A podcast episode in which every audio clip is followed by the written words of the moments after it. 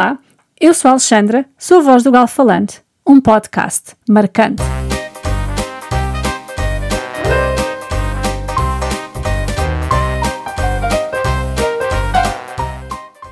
Lancei há umas semanas nas redes sociais um desafio aos meus ouvintes que me enviassem perguntas independentemente da temática e eu com certeza lhes responderia. Atenção! Eu não disse que estava certa das respostas, disse sim que estava certa de que ia responder. É por estas e por outras que se diz que a língua portuguesa é traiçoeira. De repente, o meu e-mail e o WhatsApp foram bombardeados com as mais diversas questões. E devo dizer que estou bem surpreendida, desculpem, que estou muito surpreendida com a originalidade das vossas perguntas. Estavam inspirados. E descobri que não são apenas os portugueses que são cuscos. Os meus ouvintes estrangeiros são muito curiosos também. Infelizmente, não consigo responder a todas as vossas questões neste episódio, mas não se preocupem, haverá um encore.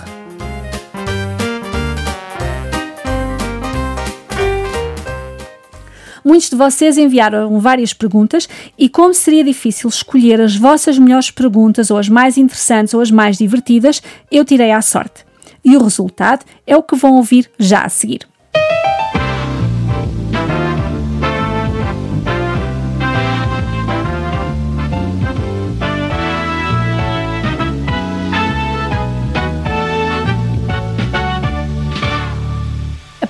Pergunta é da Annie, da Alemanha. Quando é que pensaste em ser professora pela primeira vez e do que mais gostas no teu trabalho? Então, lembro-me de que tinha 6 anos. Uh, foi quando entrei para a escola primária. Tenho algumas recordações muito nítidas dessa época e uma delas era preparar exercícios para os meus futuros alunos. Até tinha um caderno especial para esse efeito. Um, apesar de eu achar que estar na escola era uma seca, eu já sabia que queria ser professora e na verdade nunca me via fazer outra coisa, embora já tenha trabalhado em áreas diferentes. Do que mais gosto? Para além de gostar de ensinar, gosto de partilhar o que sei sobre a língua, a literatura, a cultura e gosto da oportunidade que tenho de conhecer montes de pessoas das mais variadas nacionalidades. Gosto de conhecer o mundo através das experiências e das suas perspectivas e valorizo muito uh, os laços que, que criamos. Próxima pergunta é da Aneta, da Polónia. Imagina que podes jantar com qualquer pessoa no mundo. Quem escolhias e porquê? Escolhia todos os meus alunos. Faria um enorme jantar de grupo. Há pessoas que ainda não conheço pessoalmente, há pessoas com quem não estou ao vivo desde o início da pandemia e há alunos que só se conhecem uns aos outros através dos episódios do meu podcast. Seria muito giro juntar toda a gente. Se eu pudesse viajar até ao passado e convidar algumas pessoas para jantar, seriam Joana Dark, Gertrude Bell e Flor Bela Espanca, todas mulheres que admiro.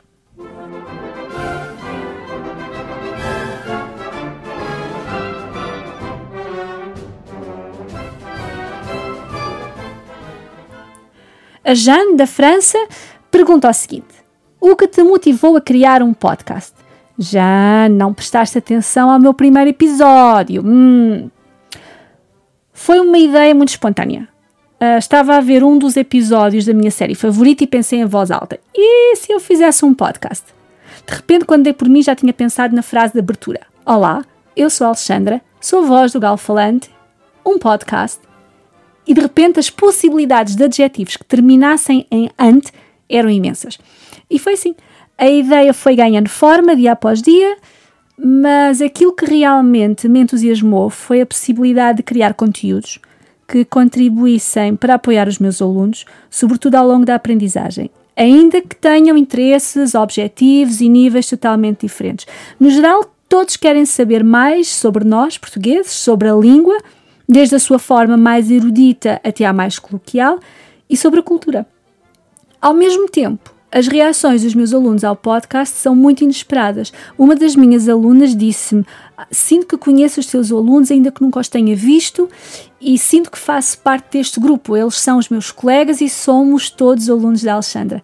E são comentários como este que me fazem querer continuar.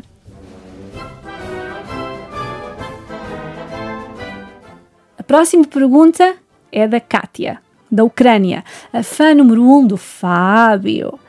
A Kátia pergunta: Na tua próxima vida, se soubesses que ias ser um animal, o que querias ser? Eu começo a sentir que estou numa sessão de terapia. A minha resposta é uma preguiça. As preguiças são fofinhas, parecem muito amorosas, não se metem em confusões, vivem em florestas tropicais, dormem muito. Acho que seria perfeito ser uma preguiça.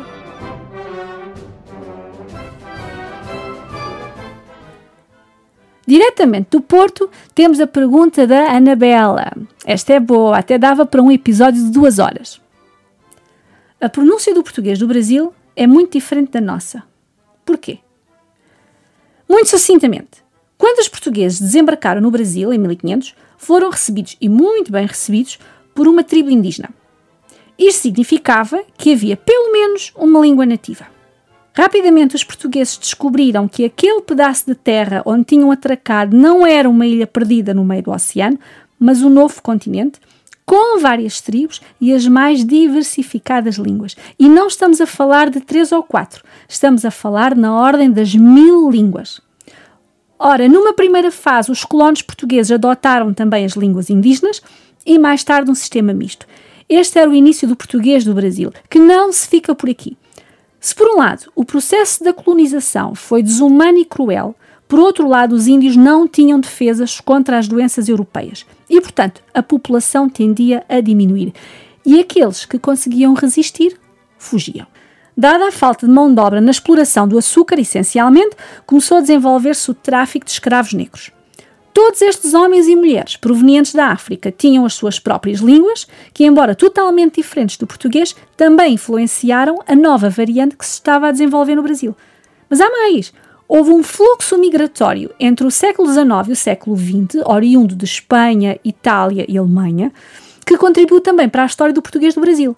Não é de admirar que haja uma grande distância entre o português falado em Portugal e o português falado no Brasil. Tenho agora uma pergunta do Evgeny, da Rússia. Vocês entusiasmaram-se com as perguntas. Então, se não fosses portuguesa, qual era a nacionalidade que escolhias? A verdade, a verdade, é que eu tenho muito orgulho em ser portuguesa, apesar do nosso percurso histórico não ser consensual. Apesar de muitas atrocidades que se cometeram ao longo dos séculos, quer pela mão dos colonos, quer pela Inquisição, um, Ainda hoje não somos o país perfeito. Aliás, o país perfeito é uma utopia. Temos os nossos problemas, as nossas fragilidades, mas somos, no geral, um país livre, um país acolhedor e tolerante. Temos acesso gratuito ao ensino obrigatório, temos um sistema de saúde que, apesar das falhas, funciona para todos: novos, velhos, portugueses, estrangeiros, ricos, pobres. Temos um clima fantástico. Ok, Portugal não é as Maldivas, mas temos um clima fantástico. Uh, estamos bem localizados. E quando milhares de estrangeiros estão a vir para Portugal, quando outros tantos estão a pedir a nacionalidade, por que havia eu de cobiçar ou ambicionar outra nacionalidade? A Mariana da Finlândia pediu uma receita portuguesa de verão. Mariana, temos muitas coisas e no verão adoramos petiscar. Petiscamos marisco, caracóis, moelas, pica-pau mas como está um calor de morte, vou partilhar a receita de salada montanheira que é típica do Algarve. É uma salada fresca, deliciosa e muito rápida de preparar. Assem no fogão ou na brasa meio pimento verde e meio pimento vermelho, ou o que mais gostarem. Depois de bem assado, passem por água fria para retirarem melhor a pele carbonizada. Cortem aos cubinhos e coloquem numa taça. Adicionem um tomate médio uma cebola pequena e um pepino pequeno, tudo cortado aos cubinhos também.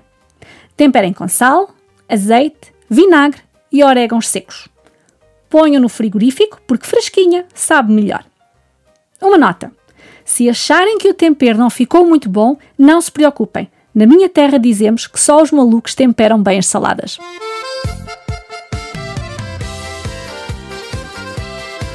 Agora é a vez da pergunta do Dominicas, da Lituânia.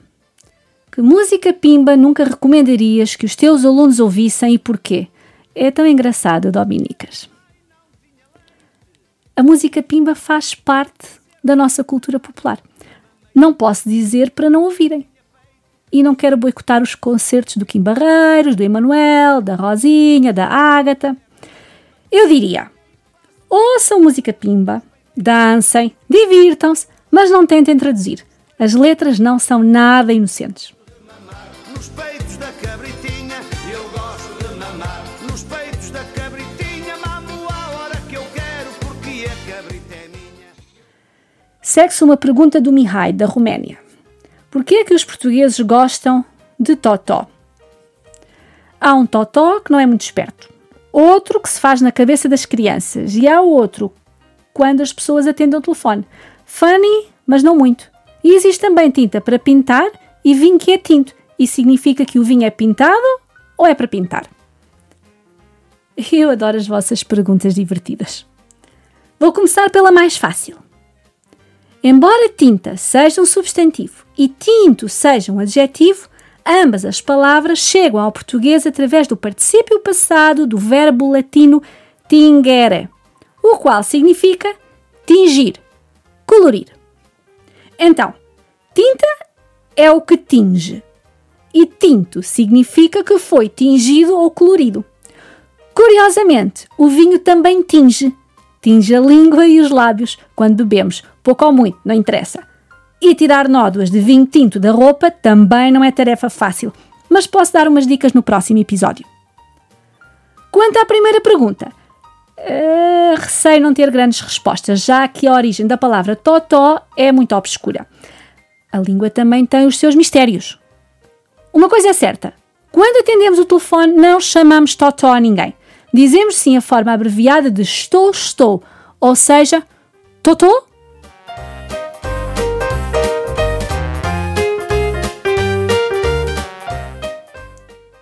Mais uma pergunta da Mariana. Se tivesse uma máquina do tempo, para que período da história viajarias e porquê? Sem dúvida, Idade Média.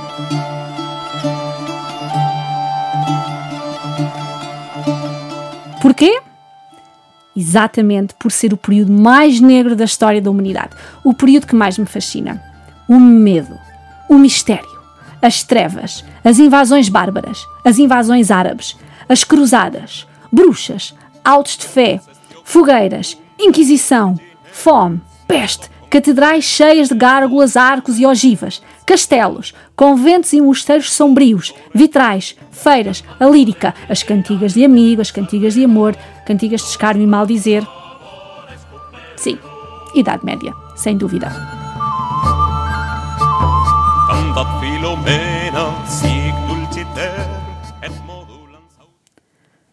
A Linda, da Suíça, também tem uma questão.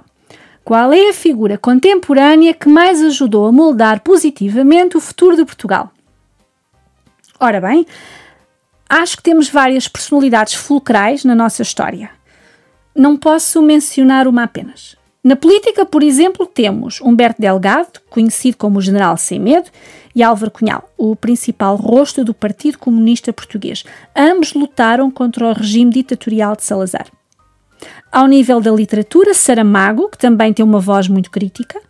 No desporto, destacam-se nomes como Rosa Mota, Eusébio, o Pantera Negra, e hoje Ronaldo. Na música, a grande voz de Portugal é, sem dúvida, Amália.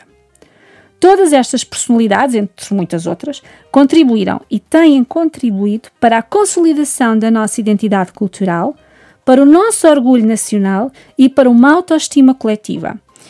E são esses nomes que nos fazem acreditar no futuro.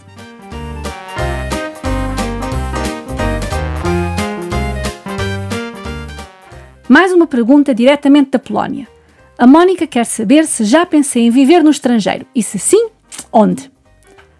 O meu sonho é viver em Macau, cidade onde passei dois anos da minha infância e para onde fui de férias várias vezes.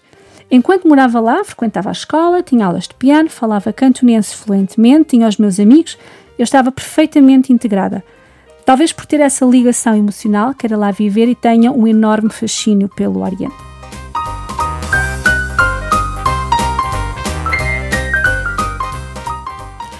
A última pergunta, também da Polónia, desta vez da Joana. Qual é a palavra portuguesa mais bonita para ti? Charamuga. Significa fagulha ou faísca. Também é sinónimo de pequeno pedaço de lenha. É o nome pelo qual o meu pai me trata. Chegou assim ao fim a primeira temporada deste podcast. Quero agradecer a todos os que me ouviram durante meses. Quero agradecer a todos os que me motivaram e incentivaram. Quero agradecer a todos os que participaram. Muito, muito obrigada.